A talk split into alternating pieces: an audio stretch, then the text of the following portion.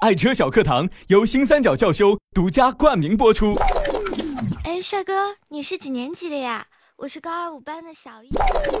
当我第一次见到你，就一发不可收拾的爱上了你。当我拥有了你，我就想好好保护你啊，我的爱车。天天跟我学，每天五分钟，爱车小课堂，让你更懂你的车。哎哎哎哎，你看，哎，这风景还不错啊。哎呀，就是没带咱儿子来。哎，哎呀，不是说孩子还小吗？是你不让带的呀。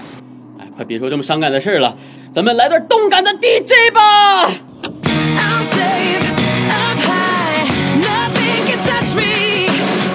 摇起来！哦，摇起来，摇起来！DJ DJ，我是让你车窗摇起来。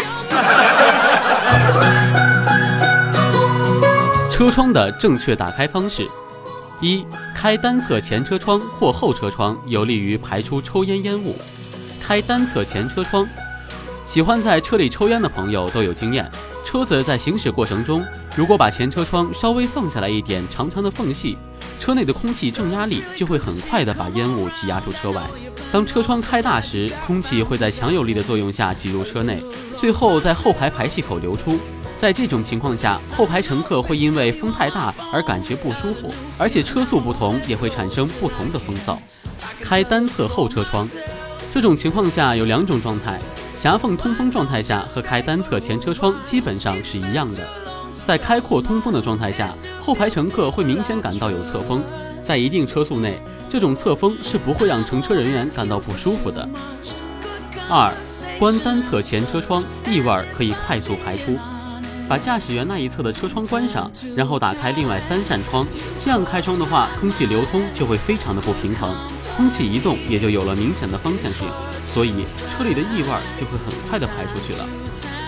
三，同侧两扇车窗在中高速行驶时不安全，在中高速行驶的情况下，外面的气流会直接在车子的一侧灌到车里，在车窗那儿的乘客会有强烈的迎风感。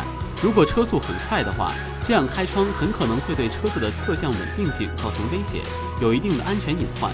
建议大家在中高速行驶时不要这样开车窗。四，只关单侧后车窗，通风会比较温柔。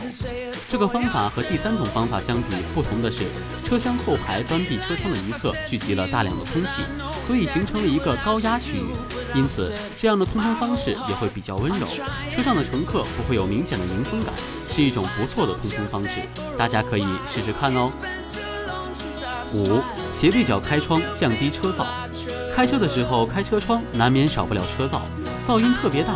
嫌热想开窗通风，可是声音又大。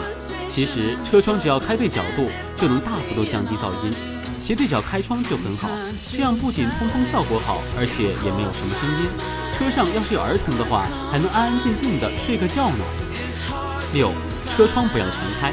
有些车主以为四个车窗全开就是最好的方式，其实这样的想法是错误的。车窗这样开会在行车过程中使车内的气流混乱，车窗周围的气流排放会达到峰值，这时候在车内放的一些小物件就会倾斜或者损坏。